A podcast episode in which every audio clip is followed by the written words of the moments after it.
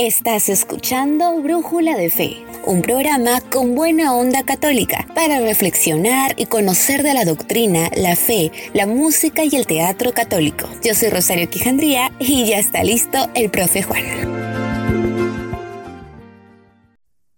Sean muy bienvenidos amigos y hermanos en Cristo a nuestro podcast radial 104 de Brújula de Fe, que hoy como siempre tendremos un hermoso tema muy reflexivo el misterio de la tilma de la Virgen de Guadalupe.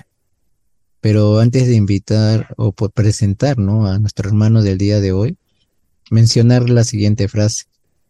Mirar la guadalupana es recordar que la vida del Señor pasa siempre por medio de aquellos que buscan hacer carne su palabra, lo dice el Papa Francisco.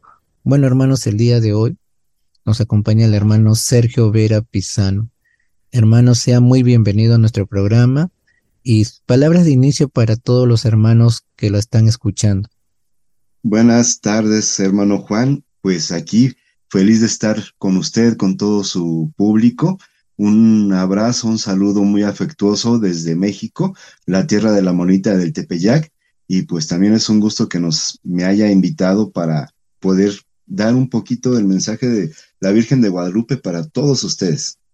Más bien, muchísimas gracias. Y es de gran bendición tener a un hermano mexicano que realmente pues tiene la dicha de tener la imagen de la Virgen de Guadalupe en su país. Y realmente es una bendición para el programa, para todo el Perú que lo está escuchando, como también este programa se va por otros países. Y de saber un poquito justamente, ¿no? Sobre el misterio de la tilma de la Virgen de Guadalupe. Y por eso acá quiero preguntarle algo. ¿Qué cosa es una tilma?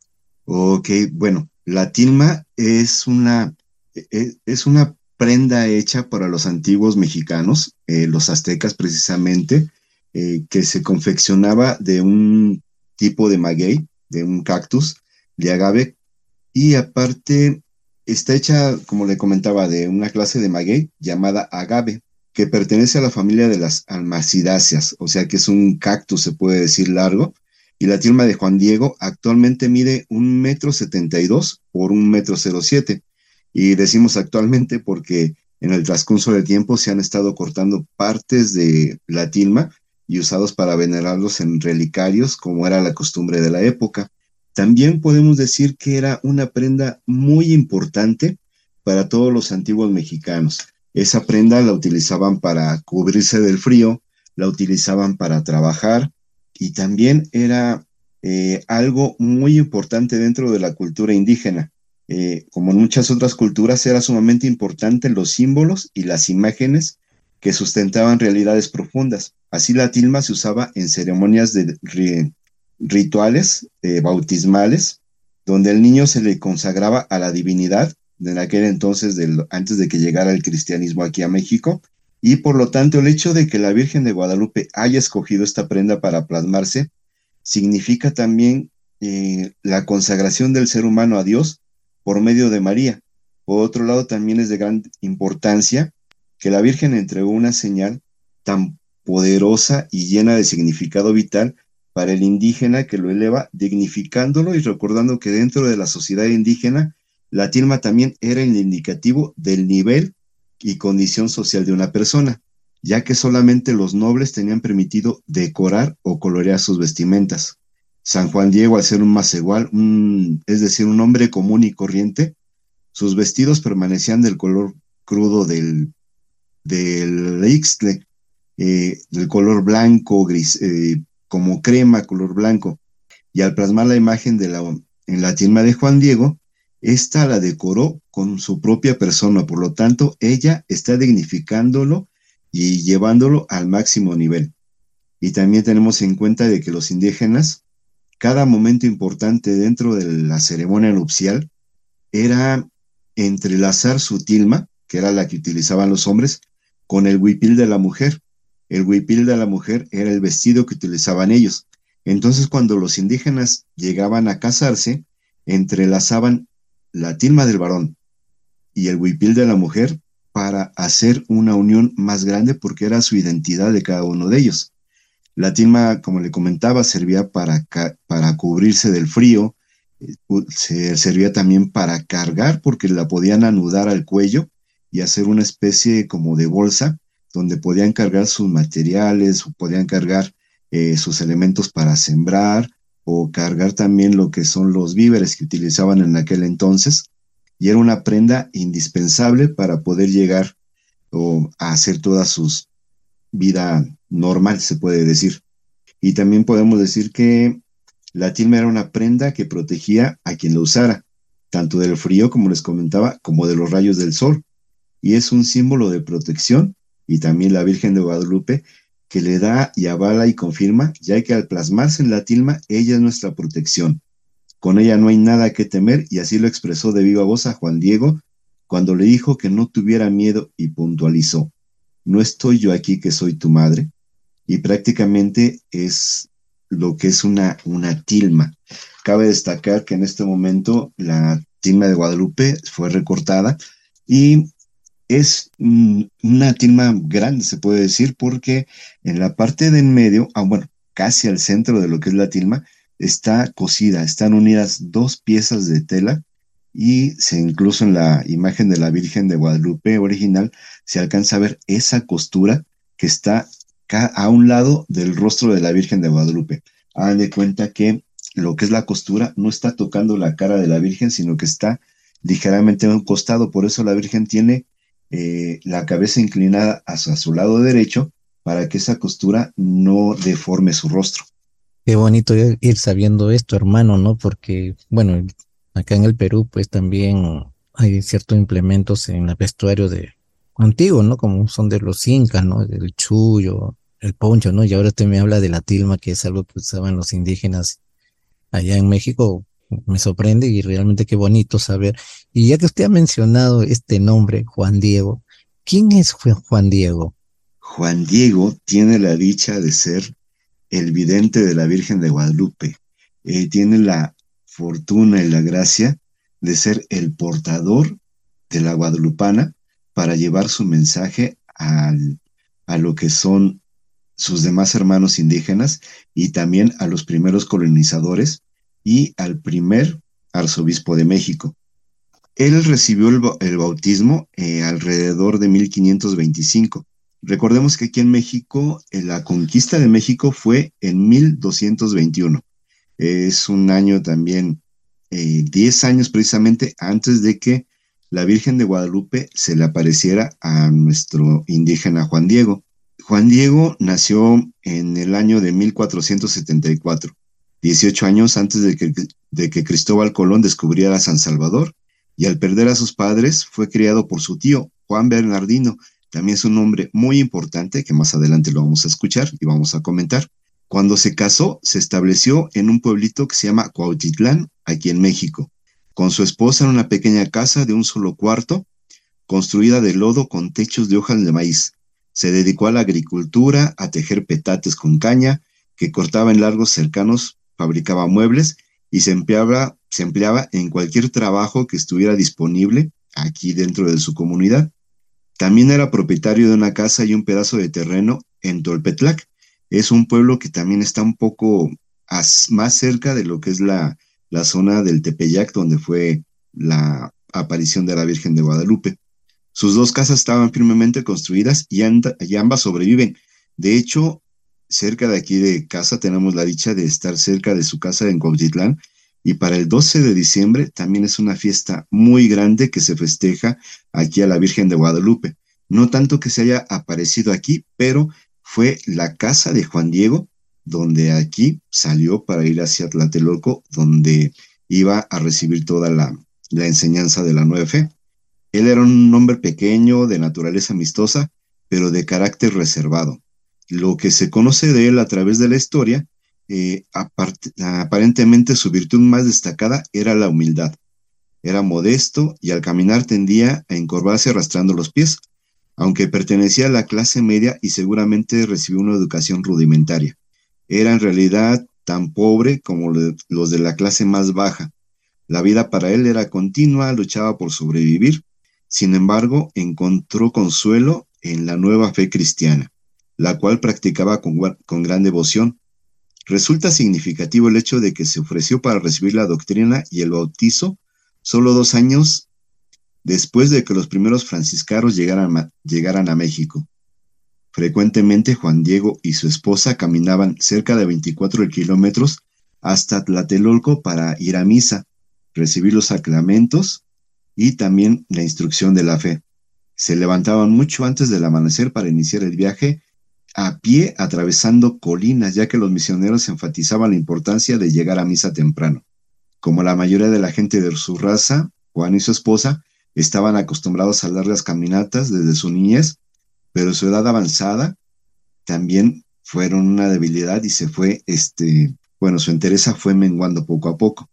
Poco tiempo antes de que la Virgen de Guadalupe hiciera su presencia aquí en México, falleció su esposa y él se fue a vivir con su tío a Tolpetlac y regularmente continuó sus viajes a misa a través de las colinas. Sin embargo, para el año de 1531, cuando ya contaba con 57 años, comenzó a cansarse con mayor facilidad. La distancia que recorría era demasiado larga para su, anciano tío, y cuando Juan partía hacia Tlatelolco, antes de amanecer, de, debe haber sentido una gran soledad y podemos imaginar cómo extrañaba la compañía de su querida esposa. Prácticamente esa es la biografía y unos rasgos que podemos ver de Juan Diego que se han estado eh, pasando de generación en generación antes de que nosotros eh, tuviéramos algo ya escrito, pero todos los antiguos mexicanos, me imagino que también en Perú, la tradición era por la lengua hablada. Tenían toda la historia dentro de su memoria y la transmitían de generación en generación, de abuelos a padres, de padres a hijos, y todo eso lo veían pues normalmente toda la historia y era verdad todo lo que ellos decían. Primeramente, hermano Sergio, agradecerle porque usted me ha sacado de una duda porque realmente recién me entero que Juan Diego era casado y que tenía su esposa y que había fallecido, porque mayormente lo asocian con el tío, ¿no? Dentro de la historia, pero yo no sabía que era casado, por ejemplo, ¿no? En mi ignorancia no lo sabía. Qué bueno que vaya aclarando esto. Y aquí una pregunta para también todos los hermanos vayan conociendo. ¿Cuál es la historia de la Virgen de Guadalupe? ¿Puede hablar un poquito sobre ella? Sí, prácticamente la historia de la Virgen de Guadalupe empieza muchos años antes de lo que es la conquista de México. Empezamos a hablar acerca ya de la cosmovisión de los antiguos aztecas, porque ellos tenían la idea de que sus dioses eran eh, lo más grande que tenían, incluso eh, hacían sacrificios humanos para que el sol volviera a nacer, porque en los atardeceres, cuando nosotros vemos el cielo rojo, pensaban o sentían la necesidad de estar ofrendando los corazones de los hombres, porque el corazón era lo más vital que teníamos, que tenemos, para entregárselo a su Dios para que no dejara de brillar. Y por eso en las llamadas guerras floridas que tenían los aztecas con otras culturas, eh, lo que hacían eran capturar a personas para ofrendarlos hacia el sol. Y entonces su mayor dios que tenían, o lo que les daba la vida, lo que ellos pensaban que era la vida, era el sol. Y por eso le hacían esos sacrificios. Y todos los dioses que existían en aquel entonces, pues tenemos nosotros eh, el dios de la lluvia, el dios, del agua, eh, la madre de todos los dioses, que en aquel entonces pues era también una deidad muy grande y todo surgía alrededor de esa cosmovisión. Cuando llegaron los españoles a México em, y empezaron a lo que fue ya la conquista en 1521, imagínense lo que era sentir que todo su mundo, toda su cosmovisión se venía abajo. Eh, ellos, como le comentaba hace poco, hacían sacrificios humanos para que el sol siguiera brillando. Imagínense cómo se sintieron cuando no hacían esos sacrificios y aún así el sol seguía brillando.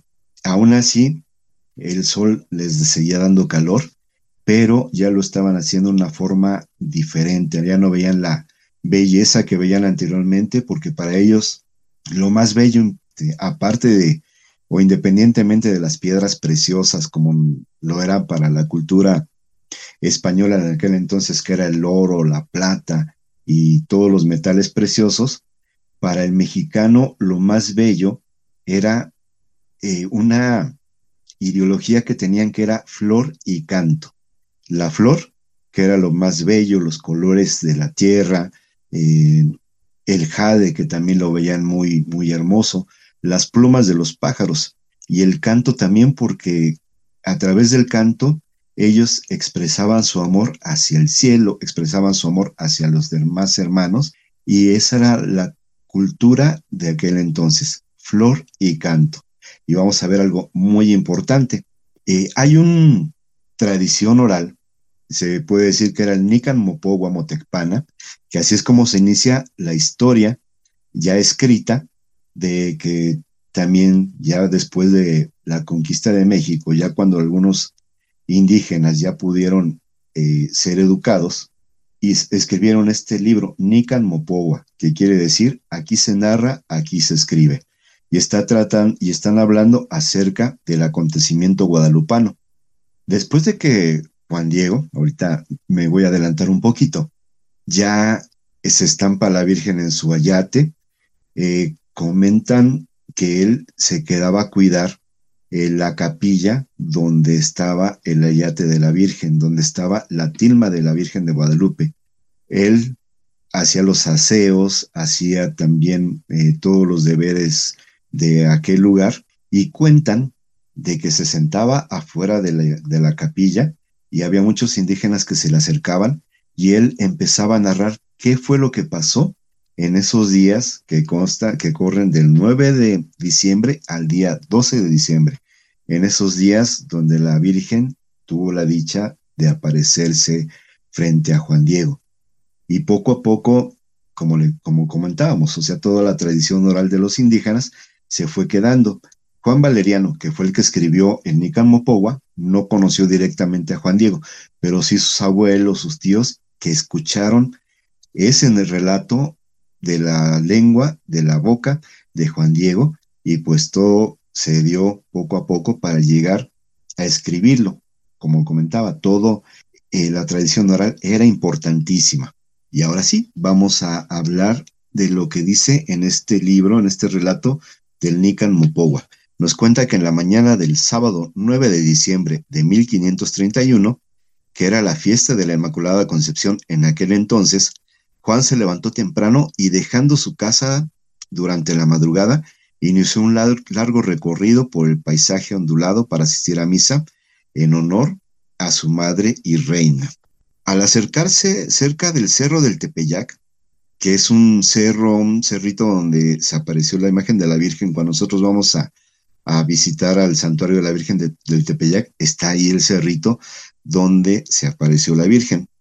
Anteriormente en ese mismo cerro se veneraba o le daban culto a Tonatzin, que era la madre de todos los dioses.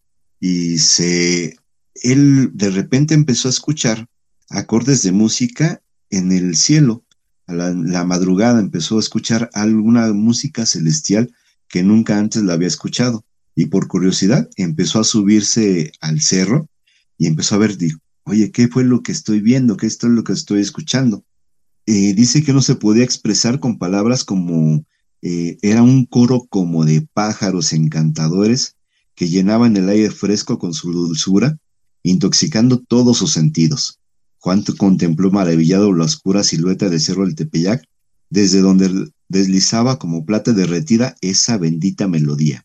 Atónito, observó una resplandeciente nube blanca adornada con una brillante arcoíris formado por rayos de luz deslumbrantes que emergían de la nube.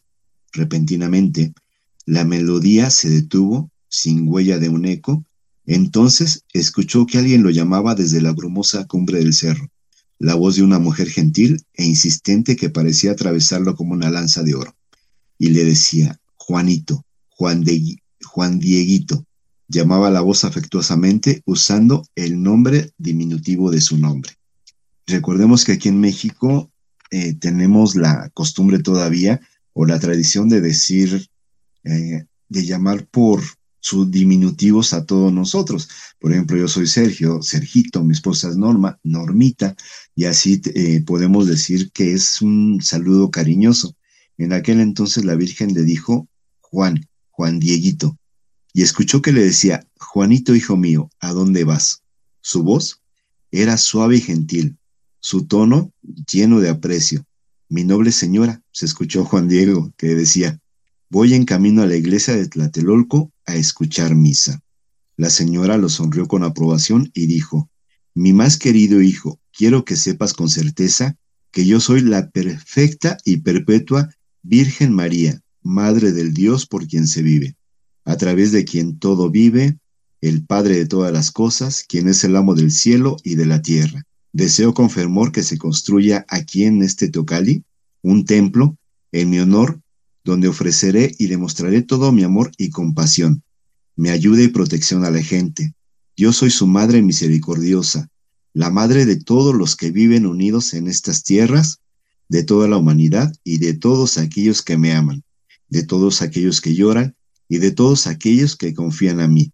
Aquí escucharé su llanto y sus penas aliviaré y pondré remedio a sus sufrimientos, necesidades e infortunios.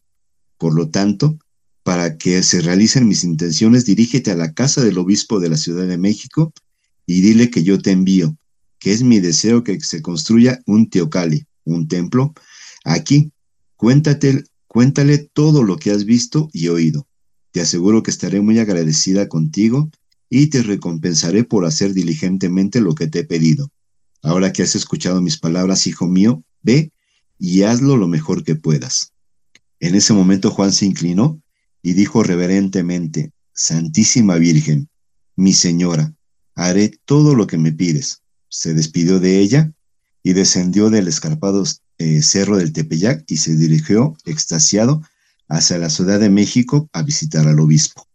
En la casa del obispo no lo recibieron por ser una persona eh, pues pobre por su aspecto que llevaba, como les comentaba, era una, una persona que no tenía algún rango grande, y lo que decía es que quiero ver al obispo, pero lo estaban tomando como necio. ¿Pero por qué lo quieres ver? Eh, le comentó es que tengo un mensaje de la señora del cielo que le quiero dar a él. Y los criados del obispo pensaron, no, esta persona quién sabe qué tiene, está loca, ¿cómo puede ser que la señora del cielo? Y lo mm, pensaron de loco. De tanto tiempo que estuvo ahí parado, también el obispo lo, lo vio y le preguntó, hijo mío, ¿qué es lo que quieres? Y le comentó lo que había escuchado. La señora del, cielo quiere que le hagan un templo en, en el cerro del Tepeyac. Eh, lógico, ¿no? O sea, imagínense un sacerdote, eh, en este caso el obispo no puede decir, ah, sí, ya se te apareció la Virgen y vamos a hacer un templo ahí. Sabemos nosotros que para cualquier aparición tiene que haber investigaciones, tiene que haber algunas situaciones, incluso al momento que, bueno, en este momento, en pleno siglo XXI, hay algunas apariciones marianas que todavía no son avaladas por la iglesia. Imagínense cuanto más en aquel entonces, que no podía el obispo decir, si vamos a hacer la casa donde tú me pides, tenía que hacer investigaciones. Y ya fue que le dijo, bueno, ve con la señora del cielo y vamos a, eh, que me mande una señal para ver qué es lo que quiere ella, para creerte de verdad que me, la señora del cielo te está pidiendo ese favor. Y Juan Diego se regresó muy triste. Eh, de repente sintió que había unas personas que lo estaban siguiendo. Eh, prácticamente eran enviados por el obispo que les dijo, síganlo, vean con quién habla, con quién platica y me vienen a decir pero misteriosamente se les desapareció a las personas que iban atrás de él y fue con la Virgen otra nuevamente, con nuestra Madre de Guadalupe, y le dijo, señora, no me hace caso. Me has enviado, pero es que yo no, ah, manda a alguien que, que sea más grande que yo, una persona que tenga el poder, yo soy cola, yo soy más igual, yo soy, eh, se puso el mismo que era lo más humilde posible Dice, ¿cómo poder yo? Manda a una persona que sí le crean. La Virgen le sonrió con ternura y le dijo, mi más querido hijo, escúchame y entiende que tengo muchos servidores y mensajeros a quienes puedo encargar que entreguen mi mensaje, pero es completamente necesario que tú lleves a cabo esta misión y que sea por medio de tu mediación y de tu ayuda que mi deseo se cumpla. Te encargo que regreses con el obispo mañana Háblale en mi nombre y hazle entender mi voluntad que debe emprender la construcción del Teocali, o sea, del templo, que he pedido. Repítele que quien te envía soy yo, en persona, la siempre Virgen María, Madre de Dios. Juan Diego cambió el semblante y le dijo, Santísima Señora, no te decepcionaré, con gusto iré a cumplir tus órdenes, aunque una vez más no me crean. Mañana hacia la puesta del sol regresaré aquí para darte cuenta de la respuesta del obispo. Dicho lo anterior, Juan Diego se levantó y dando la última y larga mirada a la redante presencia, se inclinó retirándose de ella. Al siguiente día, igual, no le creían, pasó lo mismo que el día anterior, lo mandaron de, de regreso y le dijo, señora niña mía, no me creyeron nuevamente, me está pidiendo una señal para poder, para que me puedan creer que de verdad tú eres la que me está mandando. Y le dijo la Virgen, ven mañana y te daré la señal para el obispo.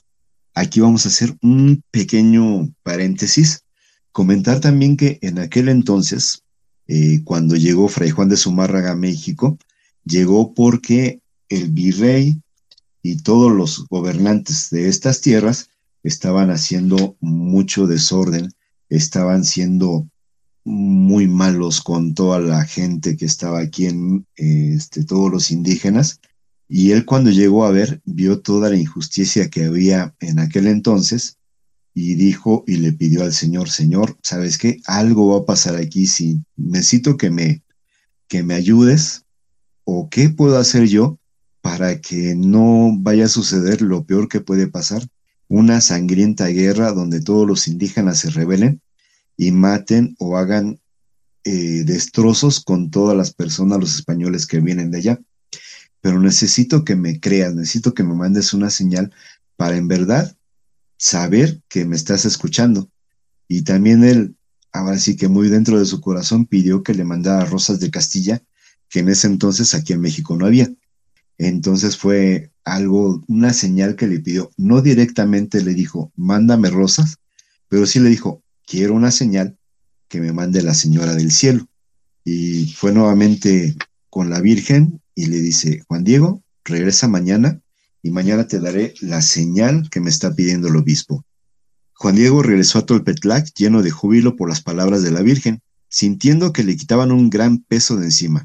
Esa misma tarde fue a visitar a su tío, y se horrorizó cuando lo encontró seriamente enfermo de cocolixtle. Era una terrible fiebre que invariablemente no había personas que se salvara de esa terrible enfermedad. Casi todos los que adquirían esa enfermedad fallecían. Eh, Juan mandó llamar al médico, quien realizó su mejor esfuerzo para aliviar los sufrimientos del anciano con remedios a base de hierbas, pero su condición siguió empeorando.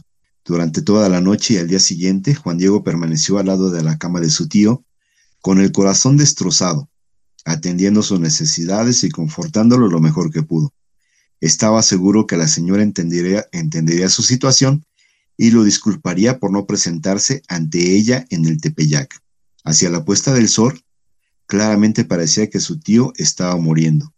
Entonces él mismo le pidió, le suplicó a su sobrino que a la mañana siguiente muy temprano se apresurara a ir a Tlatelolco a traer un sacerdote para, escuchar, para que escuchara su confesión y le administrara los santos óleos. Juan Diego salió alrededor de las cuatro de la mañana caminando a toda prisa, como se lo permitían sus piernas, ya que sabía que el tío le podían quedar pocas horas de vida. Cuando pasó cerca del cerro del Tepeyac, pues él iba con la pena de su tío, y dijo, no voy a ir por el lugar donde sé que me voy a encontrar a la señora del cielo. Me voy a ir por otro lado, ya después que el sacerdote vaya a atender a mi tío, igual para darle la unción de los enfermos y para que darle el confort por si llegaba a fallecer, me voy a ir por otro lado. ¿Para qué? Para no eh, presentarme con la señora y me mande a su, a su encargo que me está pidiendo y mi tío puede fallecer. Entonces se fue por otro lado. Ese día era la mañana del 12 de diciembre. Juan Diego caminaba apresuradamente en dirección a Tlatelolco y al acercarse al cerro, como les comento, tomó la decisión en, y torno, en torno al dilema de la enfermedad de su tía. Eh, si cruzaba por la colina, la señora lo iba, lo detendría y quería escabullirse. Al pasar al lado de la colina, le tomó por sorpresa ver a la señora descendiendo del cerro en un esplendor de luz a corta distancia y acercarse en un ángulo que lo interceptaría. Agobiado por la pena y la confusión y sin saber qué hacer, la escuchó, entonces llamarlo con su acostumbrada voz compasiva y gentil. Hijo mío, ¿qué sucede? ¿A dónde te diriges? Juan Diego se acercó inclinándose ante ella, confuso, murmurando cosas agradables, tratando de apaciguar su bochorno. Luego que recobró control con su voz tranquila, le dijo, Noble señora, te afligirá, estoy escuchar lo que tengo que decir. Mi tío, tu pobre servidor, está muy enfermo, padece de la peste y está muriendo. Me apresuro a la iglesia de la Ciudad de México a llamar a un sacerdote para que escuche su confesión y le dé los santos óleos. Cuando haya hecho esto, regresaré aquí inmediatamente para transmitir tu mensaje. Y Juan titubeaba e imploraba con los ojos. Por favor, perdóname y sé paciente conmigo. No te estoy engañando. Te prometo fielmente que vendré aquí mañana lo más rápido posible. En esto hubo una pausa y Juan pudo apreciar el amor y comprensión de la mirada de la señora del cielo y la ternura de su gentil respuesta casi lo hace llorar. La Virgen le dice, mi querido hijo, escucha y permite que mis palabras invadan tu corazón, dijo consoladamente en un mensaje que resonaría a través de los siglos, logrando que millones de sus hijos nos cobijemos todavía en sus confortables brazos.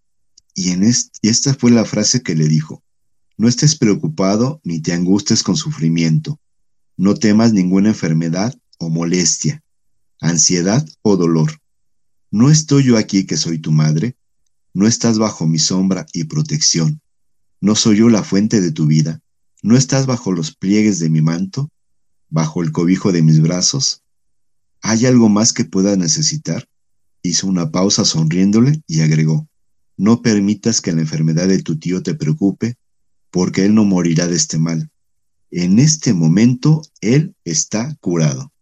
¿Cómo ve, hermano Juan? Es muy interesante y qué bonito, qué, pero qué bonito final que le ha dado, porque sé que falta todavía otro pedazo. Sí, sí, sí. Y realmente, pues, me, me ha sorprendido y realmente, pues, como es la Virgen, ¿no? Justamente en ese momento que él estaba pasando un momento difícil, ella baja para consolarlo, ¿no? Interesante, hermano Sergio, lo que está contando, pero sé, como le estaba diciendo, este, esto todavía falta, ¿no? Entonces hemos quedado en una parte y me gustaría que siga continuando con esta hermosa historia sobre Juan Diego y la Virgen de Guadalupe. Sí, de hecho, estas palabras que le dijo la Virgen, como le comentaba, siguen presentes, incluso cuando vamos llegando nosotros al santuario de la Virgen de Guadalupe, en la parte externa, eh, arriba de lo que es la entrada principal, está un altar que es el que se ha utilizado para cuando se hace la misa multitudinaria dentro de la Plaza Mariana, y están estas palabras en grande, no estoy yo aquí que soy tu madre, y es incluso cuando va pasando uno debajo de, de la yate, de la tilma de la Virgen, también dice ahí, no estoy yo aquí que soy tu madre, ¿qué otra cosa quieres desear? Es algo increíble, se emociona uno.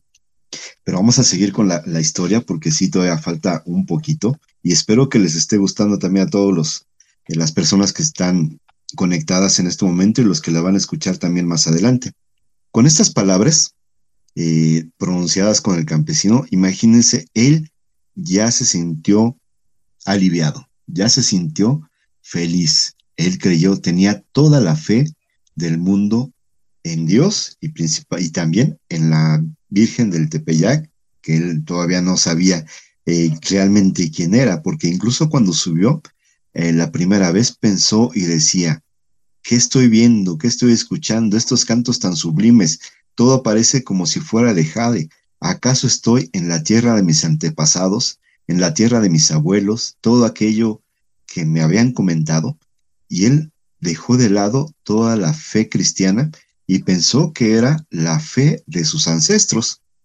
La Virgen le dijo que subiera hasta la, cumbre del Tepeyac, al lugar donde me viste previamente.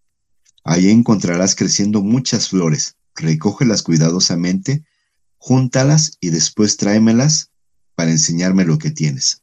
Juan Diego subió la cuesta con presteza y llegando a la cima se asombró al encontrar una colorida abundancia de flores incluyendo las rosas de Castilla, que florecían en el suelo helado. No solo estaban en pleno florecimiento completamente fuera de temporada, sino que sería imposible para cualquier tipo de flor crecer en un terreno tan pedregoso, el cual solo podía producir eh, cactus y arbustos débiles. Se dio cuenta de las flores que relucían con gotas de rocío y que su deliciosa fragancia se percibía como un aliento del paraíso. Extendió su tilma, como les comentaba anteriormente, que lo utilizaban para, para cargar, las, las extendió como si fuera un delantal y lo llenó con todas las coloridas flores bajando, después con ellas hasta donde lo esperaba la señora, en un óvalo de luz radiante. Cuando mostró el resplandeciente montón de flores, ella los arregló cuidadosamente con sus propias manos y mientras lo hacía le dijo, Hijo mío, esta variedad de flores es la señal que llevarás al obispo. Dile en mi nombre que con ella reconocerá mi deseo y que debe cumplir mi voluntad. Tú serás mi embajador totalmente digno de mi confianza. Te ordeno que no abras tu mandil, tu tilma, ni reveles lo que contiene hasta que estés en su presencia. Entonces dile todo al obispo, explícame cómo te he enviado a la cima del cerro donde encontraste estas flores creciendo en abundancia, listas para ser cortadas. Dile una vez más todo lo que has visto aquí para convencerlo y cumpla mi deseo para que aquí se construya el Teocali, el templo que solicito. Juan Diego salió corriendo para, para la casa del obispo sin detenerse y tan, pronto se presentó a la casa del obispo, los sirvientes eh, salieron muy molestos para correrlo. Juan se mantuvo su posición y les imploró que lo llevaran en presencia del obispo solo una vez más, insistiendo que esta vez su excelencia creería firmemente en su historia. Se negaron, pretendiendo no entenderle, le intimidaron con injurias al cerrar en su cara con estrépito la puerta de metal. Juan se rehusó a partir y determinado a esperar afuera todo el día si era necesario para cansarlos con la súplica persistente. Después de una hora más tarde, uno de los oficiales dentro del recinto se, percató de que Juan aún se encontraba allí, empuñando los bordes de su tilma como si ocultara algo. Le preguntó qué era lo que llevaba, pero fue incapaz de obtener una respuesta eh, de él. Al escuchar este extraño intercambio aparecieron otros miembros de la casa episcopal, abrieron las puertas y se reunieron alrededor del mexicano ordenándole que abriera la tilma. Cuando él se negó, amenazaron con obligarlo por la fuerza. Dándose cuenta de que hablaba en serio, renuentemente abrió su manto solo una pequeña fracción para permitirles una breve ojeada de las flores. Quedaron boquiabiertos al ver las magníficas flores y extasiados con su exquisita fragancia. Ansiosamente trataron de arrebatárselas, pero mientras lo hacían, parecía que las flores se derretían dentro de los bordes de la tilma, como si fuera un encaje. Uno de los oficiales se apresuró a reportar este, este extraordinario evento al obispo Zumárraga, sin estar enterado que habían mantenido a Juan esperando una vez más. Se preguntó si esta vez traía la señal que había requerido y ordenó que fuera llevado a su presencia en el acto. Juan encontró al obispo rodeado por un gran número de, importantes personajes, incluyendo eh, a don Sebastián Ramírez, que era el nuevo gobernador de México. Se inclinó en lugar de arrodillarse por miedo a perder el control de su tilma y relató todo lo que había vivido en Tepeyac. Estaba actuando nuevamente como su intérprete Juan González, su excelencia, le dijo, obedecí sus instrucciones muy temprano esta mañana la Virgen Celestial me pidió que viniera a verlo otra vez. Le pedí la señal que usted solicitaba y que ella prometió darme. Me dijo que subiera hasta la cumbre del cerro donde ya había visto previamente, para que recogiera las flores que allí crecían. Yo sabía muy bien que la cima de la colina no era un lugar adecuado para que crezcan las flores, especialmente en esta época del año, pero no dudé en su palabra. Cuando alcancé la cumbre quedé asombrado al encontrarme rodeado de hermosas flores, todas brillantes con gotas de rocío. Corté tantas como pude y se las llevé a la señora. Ella las arregló con sus propias manos y las colocó en mi manto para que pudiera traérselas a usted. Imagínense este momento, que les dice, aquí están, contémplenlas. Con esto Juan Diego abrió los bordes de su tilma y las flores mezcladas con las rosas de Castilla cayeron al piso como cascada en abundancia de color y de perfume. Fray Juan de Zumárraga, sin poder articular palabra, las observó. Era la señal que él había solicitado a la Santísima Virgen para mostrarle que había escuchado su plegaria para que trajera paz al país. Lleno de sorpresa, levantó los ojos hacia la tilma y en ese instante apareció sobre ella la imagen de la gloriosa Madre de Cristo. Todos en ese entonces se, se hincaron y en ese momento electrizante los ojos de cada una de las personas que ocupaban la habitación se fijaron en la esplendorosa imagen como si estuvieran contemplando una aparición. Entonces se pusieron de rodillas en admiración y veneración. Totalmente perplejo, Juan observó el objeto de su contemplación para ver qué les había trastornado de esa manera y también quedó abrumado al observar una réplica exacta de la reina celestial que había visto en el Tepeyac. Los ojos de Juan brillaron estupefactos. La señora había venido casi en persona. Parecía confrontar al obispo con esta, con esta incuestionable señal, una maravillosa representación visual de ella misma que a través de los siglos, millones de personas, seguimos contemplando con la misma admiración y veneración. Y Juan veía reflejada en la cara del obispo y sus acompañantes esa misma asombro que tenemos muchos cuando llegamos a ver a la Virgen. Cuando Zumárraga se levantó, abrazó a Juan y le suplicó su perdón por haber dudado de él. Le pidió permanecer la noche como su invitado de honor, prometer, comprometiéndolo a acompañarlo al día siguiente, al bendito sitio donde la Madre de Dios había requerido la construcción de, de un templo. Con el mayor cuidado, el obispo desató la tilma de Juan Diego y reverentemente llevó la prenda transformada a su oratorio privado, donde podía contemplarla a placer. Imagínense, hermanos, este, este acontecimiento, cuando él poco a poco va abriendo su tilma, caen las flores y ven estampada la imagen de la Virgen de Guadalupe en ella. ¿Cómo ve, hermano Juan? De verdad que muy interesante, realmente muy, muy, muy, muy, muy, este, un hecho muy sobrenatural bueno, yo todavía la historia un poco, ¿no? Pero cuando ya quiere que se lo diga la verdad es que cuando lo relata un mexicano tiene otro sentido. ¿ah? Ya este, cuando un peruano lo relata no es lo mismo que un mexicano. Un mexicano dice que añora y que no ama y adora mucho a la Virgen. Y realmente pues se ve en sus palabras también de lo que usted ha estado contando. Bueno, hermano, ahorita vamos a escuchar una hermosa canción titulada La Guadalupana cantada por Miria Solís, y regresamos.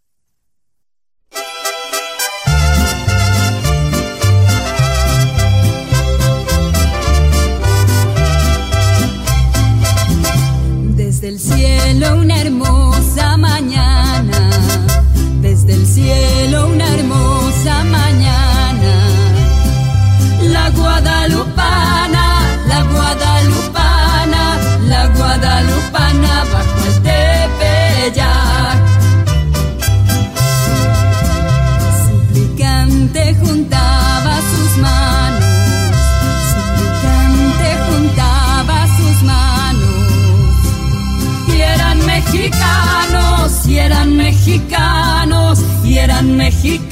su porte y su paz.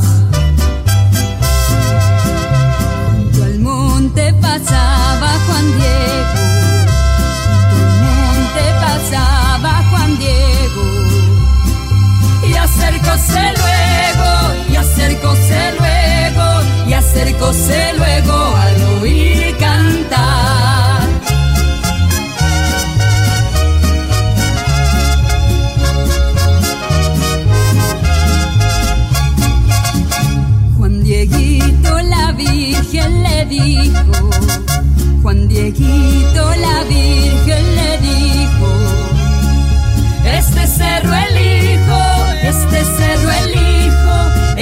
este cerro elijo para hacer mi altar.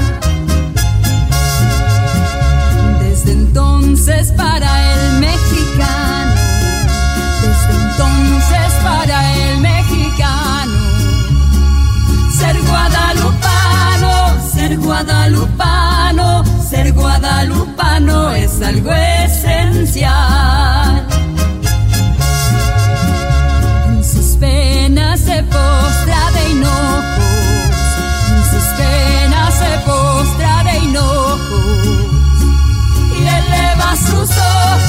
Y eleva sus ojos, y eleva sus ojos hacia el Tepeyac.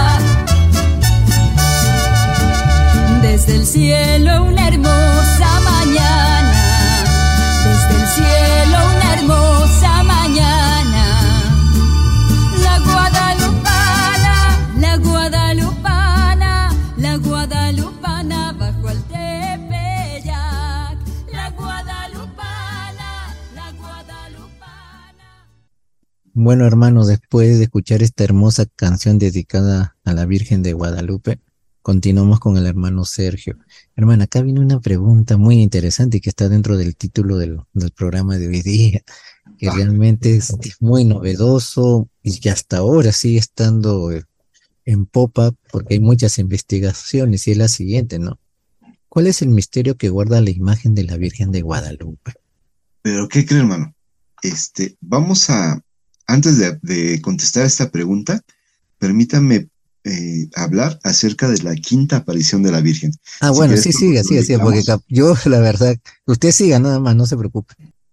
Bueno, en este momento, pues es muy interesante, pero ¿qué cree? Falta todavía algo muy importante. Vamos a relatar el primer milagro de la Virgen de Guadalupe. Eh, porque hablamos y recordemos que el Juan Diego dejó a su, herma- a su tío Juan Bernardino en su casa enfermo. Pero ¿qué fue lo que pasó ahí? Cuando regresó Juan Diego a Tolpetlac, se llenó de alegría al encontrar a su tío sano y descansando como si no hubiera pasado nada. El anciano se levantó sorprendido al ver a su sobrino rodeado de un séquito de caballeros y frailes.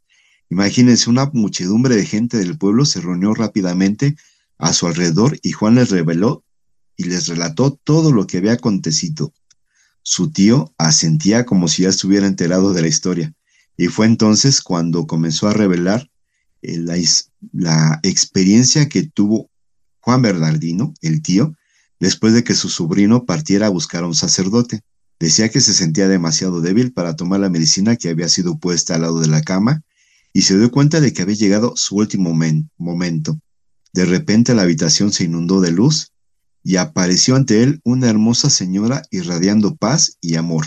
Juan Bernardino sintió inmediatamente que la fiebre cedía de su cuerpo y levantándose de la cama cayó de rodillas frente a la visión celestial. La Virgen le dijo que había interceptado a su sobrino enviándolo al obispo con su sagrada imagen impresa en su tilma. Entonces le reveló el título con el que deseaba ser conocida en el futuro, el cual tenía que informar al obispo. El intérprete, porque el obispo no hablaba náhuatl, que tradujo las palabras del título para el obispo, pensó que Juan Bernardino estaba tratando de decir la siempre Virgen Santa María de Guadalupe. Zumárraga quedó plasmado ya que el nombre de Guadalupe no tenía ninguna conexión con México, sin embargo era el nombre de un famoso santuario, santuario mariano en España. Está en Extremadura. Pero nosotros aquí también tenemos algo eh, importante. Eh, lo que le dijo la Virgen a, Juan Bernardino fue, soy Tecuatlazupe y eso fue en náhuatl, y ya nosotros, ya traduciéndolo al español, quiere decir la que pisa la serpiente de piedra. Y recordemos que en aquel entonces, antes de que llegara el cristianismo aquí a México, la serpiente de piedra era Quetzalcoatl. Eran las serpientes que están en los templos de, de náhuatl, en los templos aztecas, incluso en Teotihuacán también hay serpientes eh, de, de piedra, y entonces ella es la que pisa la serpiente de piedra.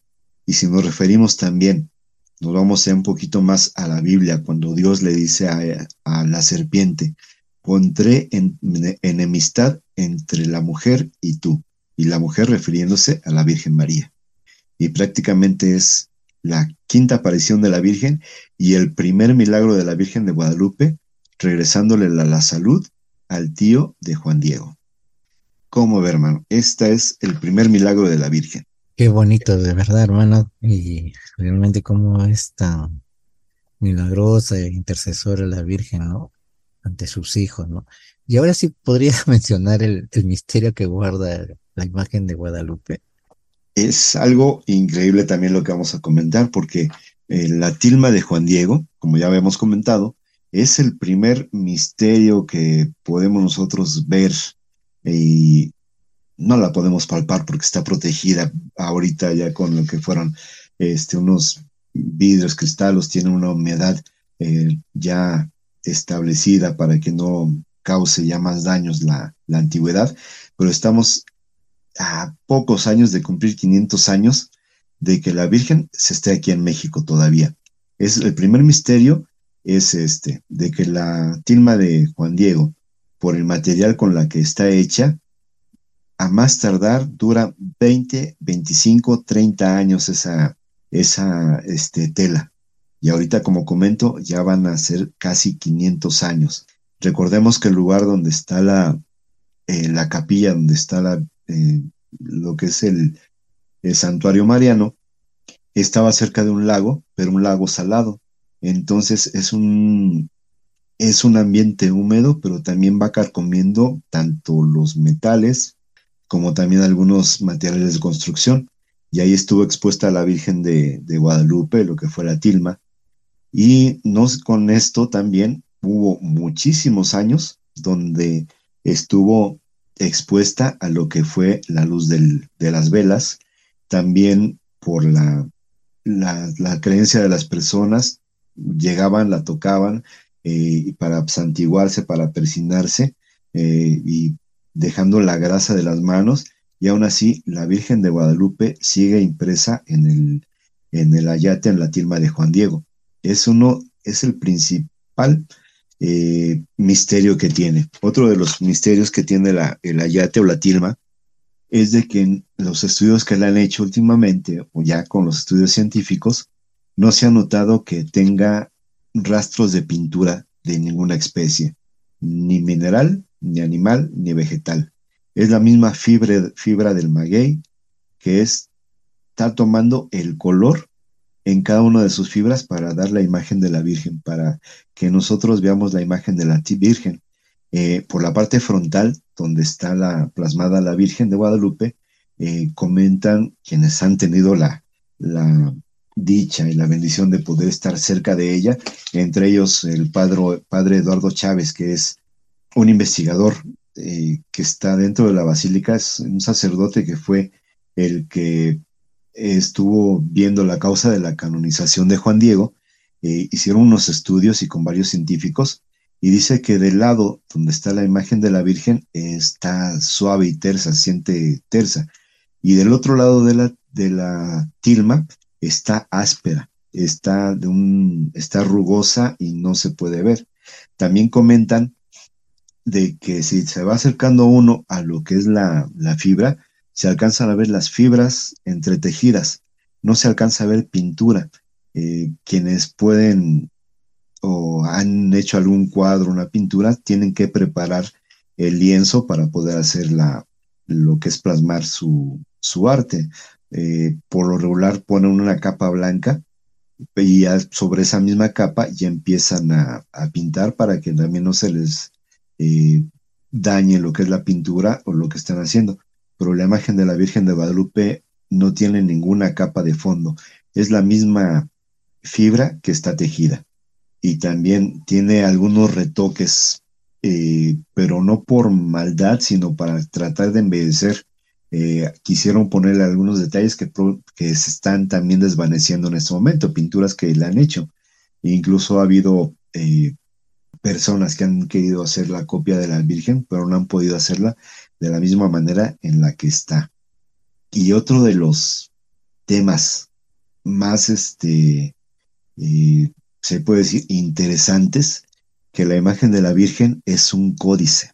La imagen de la Virgen es un códice que para los antiguos mexicanos, que ellos no tenían, como les comentaba, algún tipo de, eh, de escritura, pero sí tenían muchos grifos, muchos dibujos que significaban algo. Y la Virgen de Guadalupe, cuando los indígenas vieron la imagen, ellos entendieron qué era lo que tenía. Y vamos a empezar a explicar algunos de los, eh, de los grifos que tiene. En primer lugar, como comentaba, la, eh, la tilma de Juan Diego era de un color, eh, no tenía color, no estaba adornado por ser una persona humilde, por ser una persona que no, que no tenía algún cierto rango. La imagen de la Virgen de Guadalupe podemos ver que tiene dos colores muy importantes, un azul verdoso en la que es lo que es la manto y en la parte de, de su tilma es en, en su huipil, perdón, es rosa, un rosa pálido. Viene ella inclinando la cabeza, tiene un peinado que es de una, el peinado así en, eh, con raya en medio, decimos aquí en México. Y esto es algo muy importante porque las personas, las mujeres que vivían en aquel entonces, cuando se peinaban con el pelo largo, eh, suelto y con la raya en medio del cabello, quería decir que eran unas personas que estaban solteras. Cuando las personas ya se habían casado, se enredaban unas trenzas alrededor de la cabeza y les quedaban como unos cuernitos en la parte de enfrente, pero era todo el cabello que se enredaban y les quedaba así. Entonces, para empezar, es una persona soltera, una mujer que no tenía, no, no había sido casada. Si vemos nosotros también el rostro y la, de la Virgen, es como si fuera una mujer de unos 15, 16 años aproximadamente, y eh, no es ni española ni mexicana. Es una mezcla, se puede decir ya de las dos culturas, es una mestiza. Pero en 1531 no había ninguna mujer mestiza de 15 16 años. ¿Por qué? La conquista de México fue en 1521 y para ese entonces no había ninguna mujer con esos rasgos aquí en México las dos manos que estamos viendo nosotros están en, posición de oración y también hay una diferencia entre las dos. Una de las manos es un poco más estilizada y los dedos largos, un poco más clara, y la otra mano está como un poquito más gordita, como más este pachoncita y más delgada, que también puede significar una mano española y una mano indígena. Bajo las manos tenemos nosotros también lo que es un, un moño negro, donde en aquel entonces las mujeres cuando estaban embarazadas se ponían esta cinta. De ahí viene el término, esta, esta mujer está encinta. Entonces, ¿qué es lo que tenemos? Es una mujer mestiza que soltera, pero está encinta, está embarazada. Lo que es el huipil de la Virgen tiene muchos dibujos, tiene algunas interpretaciones, tiene unos, unas flores con forma de cara, y tiene también este, varias flores que vienen alrededor. Y esas flores, si vemos lo que son las caras, eh, representan a los cerros. Eh, hay algunas inscripciones o hay algunos estudios que se han hecho que están sobreponiendo la imagen de la Virgen de Guadalupe sobre un mapa de México y están representando las principales montañas que hay aquí en México y están en posición estos cerros y vemos las flores. Hay flores de ocho pétalos que están cayendo. Es como si estuvieran las flores cayendo hacia lo que son los cerros. Pero hay una flor muy especial que está debajo de la cinta de la Virgen. Es una flor de cuatro pétalos. Esa flor se llama Nahuilorín. Esa flor lo que significaba era el Dios principal, eh, el creador de todo el universo. Entonces vemos una mujer soltera que viene en oración, que está embarazada del Dios. ¿Y qué es lo que vemos nosotros ahí? Que es una mujer virgen que viene embarazada de Dios y en su vientre trae a Dios. El manto representa el cielo, el color de azul verdoso representa el cielo, por eso las estrellas que tiene. Y como comenté, la tilma representa la tierra. Entonces es la unión, que estamos viendo nosotros el estudio de las estrellas que tiene la tilma de Guadalupe eh, están en la posición las estrellas de la noche del 12 de diciembre de 1531. Todos sabemos que el universo está en constante movimiento y nunca ha habido una posición exacta en, o la misma posición de estrellas en toda la historia de la humanidad y más allá, desde los principios de los tiempos. Es el cielo y la tierra. Vemos nosotros por debajo de la Virgen, eh, a manera de la rodilla viene, eh, se ve como que está inclinada la rodilla, como si estuviera flexionándola, como si viniera caminando. Más abajo, en la parte de abajo de la tilma, vemos también una pequeña zapatito, una pequeña zapatilla, que significa todo esto que viene caminando. Es una virgen, una mujer que viene caminando. Está parada sobre una luna negra. Eh, México, el nombre que eh, náhuatl quiere decir en el ombligo de la luna, quiere decir en el centro de la luna. Pero también hay otra cosa muy especial. Para los antiguos mexicanos, la luna negra significaba todo el mal. Y viene también en la parte de abajo, una persona es un ángel, pero no es un ángel como los que conocemos ya después de que estamos, este, ya cuando la idea que nos traían los españoles con la religión cristiana, es una, persona ya grande, es un, una persona que incluso se ve que tiene unas entradas en el cabello, o sea, no es un niño, es una persona ya grande, que viene también con unas alas, como, si fuera un ángel, pero en aquel entonces eh, los mexicanos que tenían todavía rasgos de su cultura eh, indígena, eh, están viendo representado como si fuera un caballero águila. El caballero águila en aquel entonces era el máximo nivel que podían obtener lo que son las la jerarquía de los ejércitos. Y ellos se dedicaban solamente a cuidar a los gobernantes y a las personas más importantes del mundo. Por eso trae las alas de también colores verde, blanco y rojo, y es un caballero águila que la viene custodiando. Entonces vamos a recapitular. Es una mujer que viene cubierta con el cielo, vestida con la tierra, viene embarazada de Dios y es soltera. Y el ángel o el caballero águila está sosteniendo con una mano, con la mano derecha está sosteniendo el cielo y con la mano izquierda está sosteniendo la tilma. Entonces vemos que es la unión del cielo con la tierra. Pero aparte de eso, viene enfrente de los rayos del sol. Como habíamos comentado, el dios principal de los aztecas era el sol.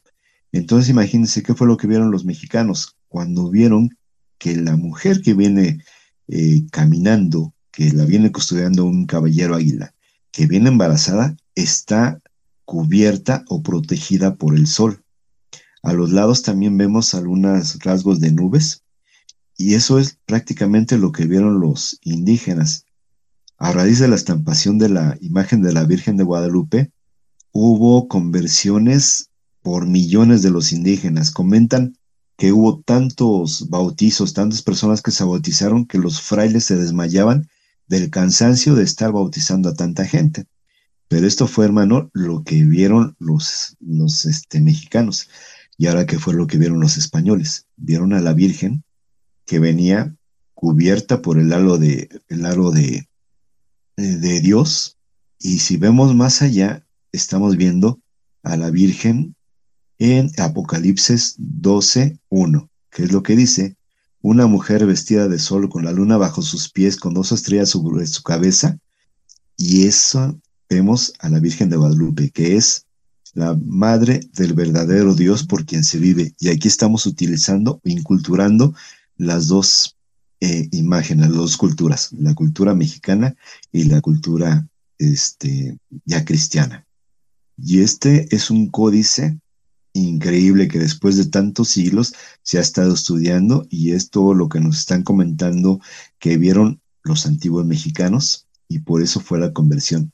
Y nosotros ya refiriéndonos a lo que es desde el Apocalipsis, donde decimos que la serpiente está identificada específicamente por Satanás y precisamente lo trascendente que es la victoria sobre la serpiente como resultado directo de las apariciones sobrevino la mayor conversión en masa del cristianismo. Y es uno de los estudios, otro de los estudios muy importantes eh, son los ojos de la Virgen de Guadalupe que cuando se tomó una de las fotos, de las primeras fotografías de la Virgen, al estar eh, revisándola, el fotógrafo vio algo que le llamó la atención. Vio que había imágenes de unas personas o el reflejo de personas dentro de, los ojos de la Virgen. Y ampliando ya la imagen de los ojos, podemos ver que se está reflejando eh, por las siluetas que se alcanzan a ver. Fray Juan de Zumárraga, mismo Juan Diego, cuando está extendiendo la tilma, eh, una familia eh, indígena, que puede ser papá, este, mamá e hija. También se alcanza a ver una mujer de aspecto como este, de piel negra, y recordemos que también Fray Juan de Zumárraga tenía su, eh, para su disposición o para que lo estuviera atendiendo, una mujer negra. Y se ven también algunas otras cosas ya cuando están ampliando más.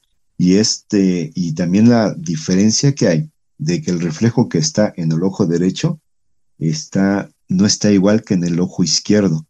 Han hecho estudios donde ponen la imagen a una mujer y con diferentes cámaras han estado viendo de que los reflejos que tiene o las imágenes que tiene la Virgen de Guadalupe se ven el ángulo diferente cuando está el ojo derecho y el ojo izquierdo como estuviéramos viendo una sola imagen.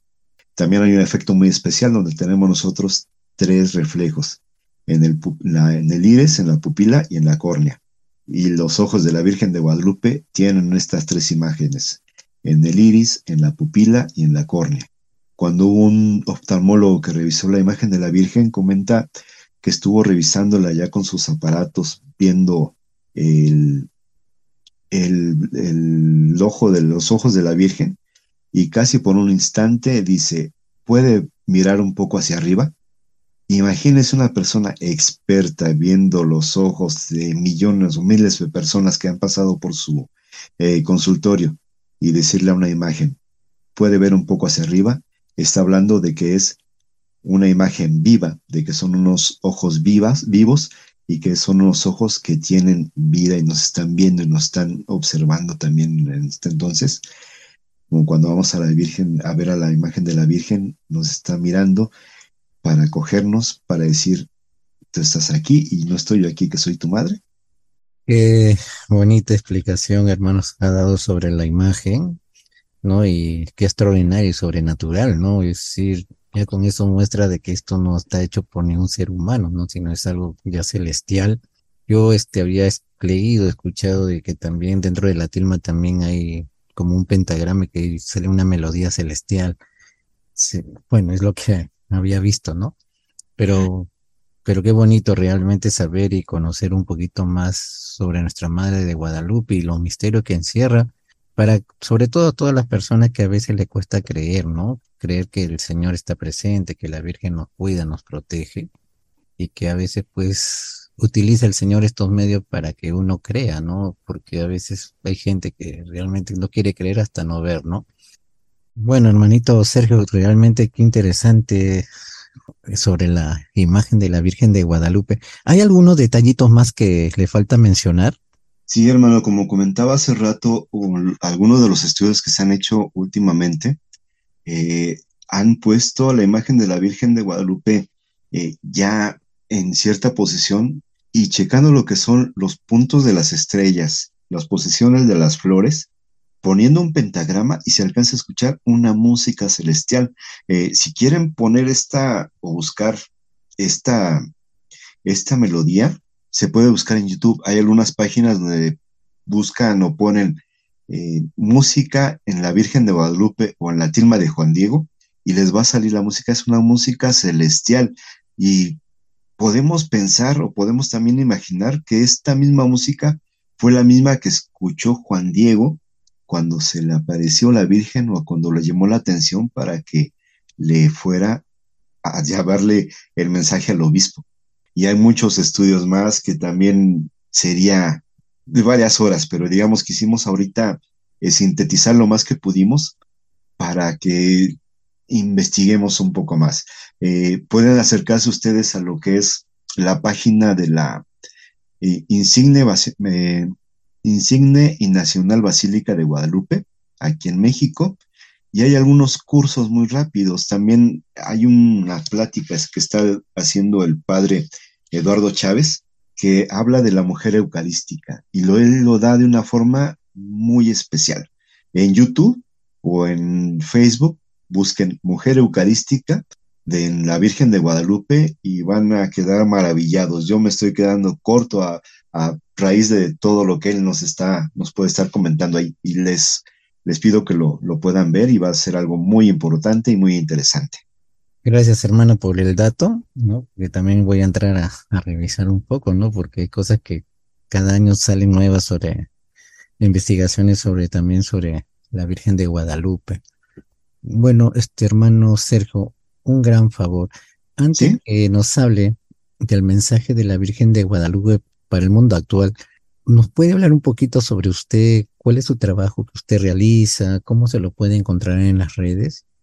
Sí, yo estoy trabajando o estamos consagrados a la Milicia de la Inmaculada, movimiento que fundó Padre Maximiliano Kolbe, eh, mártir de Ashwick, que él fue el que fundó la Milicia de la Inmaculada cuando vio que en Roma, cuando le estaba estudiando, él es polaco, que muchos masones estaban queriendo acabar con la iglesia. Incluso él eh, vio con, se puede decir hasta con terror o con este enojo, ponían al Satanás pisando a San Miguel y, diciendo que acabarían con la iglesia y con el Papa. Entonces él en ese momento decidió hacer un ejército de María, un ejército con el cual combatiera aquellas eh, actos o aquellas cosas que estaban haciendo los masones y fundó la milicia de la Inmaculada. Eso fue en 1900, eh, después de la, Segunda Guerra Mundial, con seis de sus hermanos. Él fue apresado en la ciudad de la Inmaculada, en Polonia, y fue muerto en Nashwick. Él ofrendió su vida por un hermano que lo habían elegido para ser eh, muerto, pero él decidió quedarse. ¿Por qué? Porque la otra persona decía, yo tengo esposa, tengo hijos. Y él dijo, yo no tengo a nadie, pero él confortó a todas las personas que estuvieron junto con él, que los mandaron a la cámara de, de hambre. Él no murió, él lo mataron por inyección letal. Y es otro tema muy interesante, si que después platicamos sobre esto. Pero eh, prácticamente yo estoy trabajando con la milicia de México, milicia nacional, con la milicia internacional, estoy apoyando mucho a mi esposa Norma Sánchez, que ella es eh, parte del Consejo Internacional y trabajamos en, para la gloria de Dios. Eh, nosotros solamente somos los instrumentos para darle gloria a Dios, para que con unas palabras o con el trabajo que estemos haciendo, eh, solamente Él y la Inmaculada son las que trabajan nosotros solamente somos los instrumentos. Como ahorita en la época que se viene, somos como el burrito que llevó a María a llegar a, a Belén, o somos como el burrito que acompañó a Jesús, solamente estamos acompañando, nosotros estamos a un ladito del, de Dios y estamos queriendo llevar con nuestras palabras o con nuestros actos eh, algo, un mensaje a los hermanos, que una palabrita que les llegue, una palabrita que nosotros digamos, que se siembre sobre su corazón y dé frutos, nosotros no vamos a saber quién, es, o nosotros no sabemos quién es, pero esa fruta, esa semilla que estamos nosotros dejando, si florece, eh, sabemos que nosotros no vamos a saber quién es, no sabemos qué es lo que puede pasar, pero todo va a ser para gloria de Dios y la Inmaculada. Amén, hermano, de verdad, usted es tan privilegiado, se acerca la fiesta de la Inmaculada y después se acerca la, la Virgen de Guadalupe, ¿no? Y es una bendición realmente, puedes trabajar para la Santísima Madre. Bueno, hermano, para ir concluyendo ya, acá le pido que por favor, para todos los hermanos que le escuchan, pueda dejar el mensaje de la Virgen de Guadalupe para el mundo actual, para este mundo que estamos viviendo.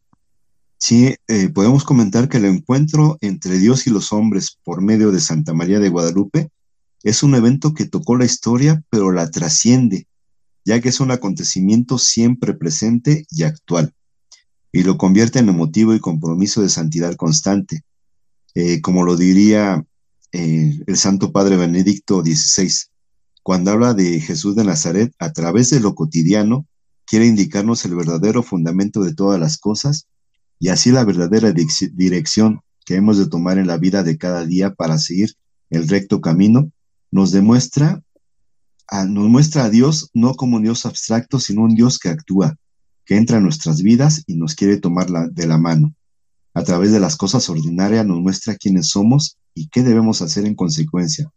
Nos transmite un conocimiento que nos comparte, que no solo nos trae nuevos conocimientos, sino que cambia nuestras vidas.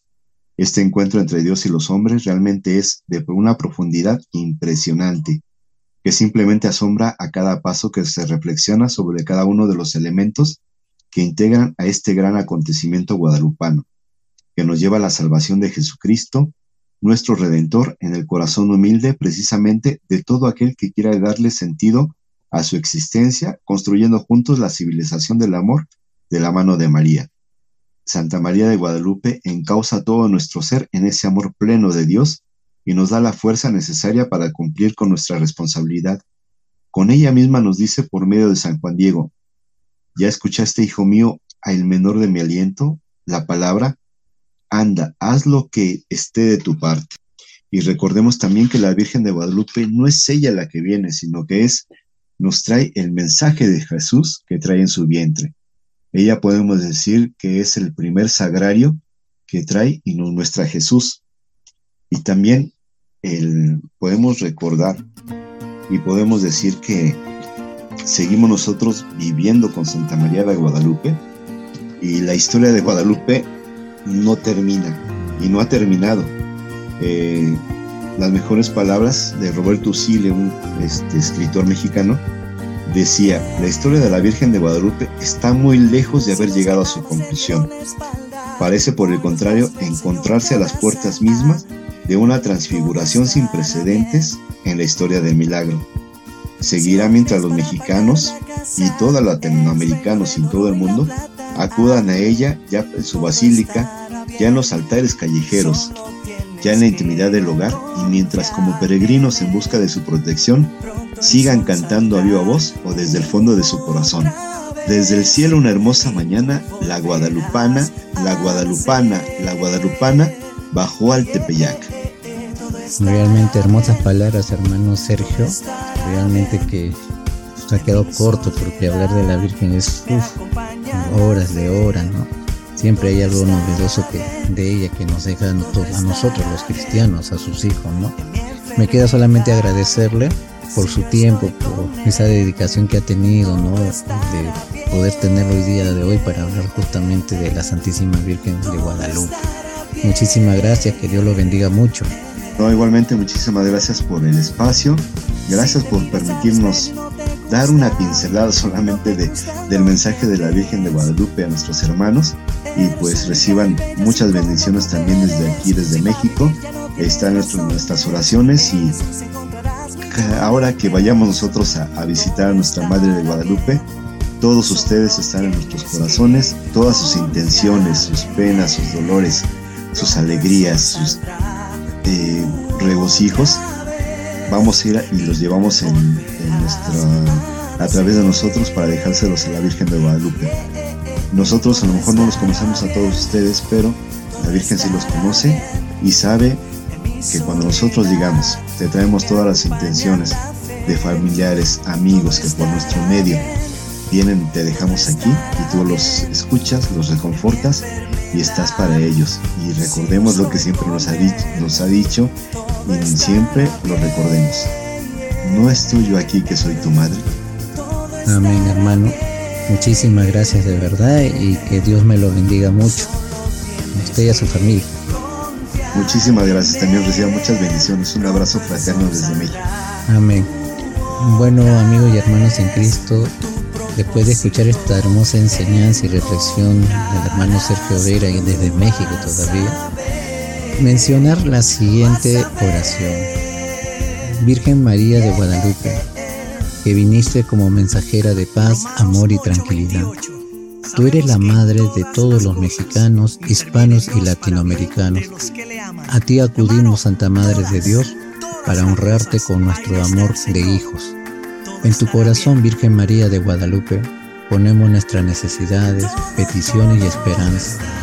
nuestros afanes y nuestras súplicas, con todo respeto, fe y amor. Amén. Y bueno, hermanos, nos estamos viendo en otro programa de Brújula de Fe. Que Dios los bendiga, los cuide mucho y hasta luego.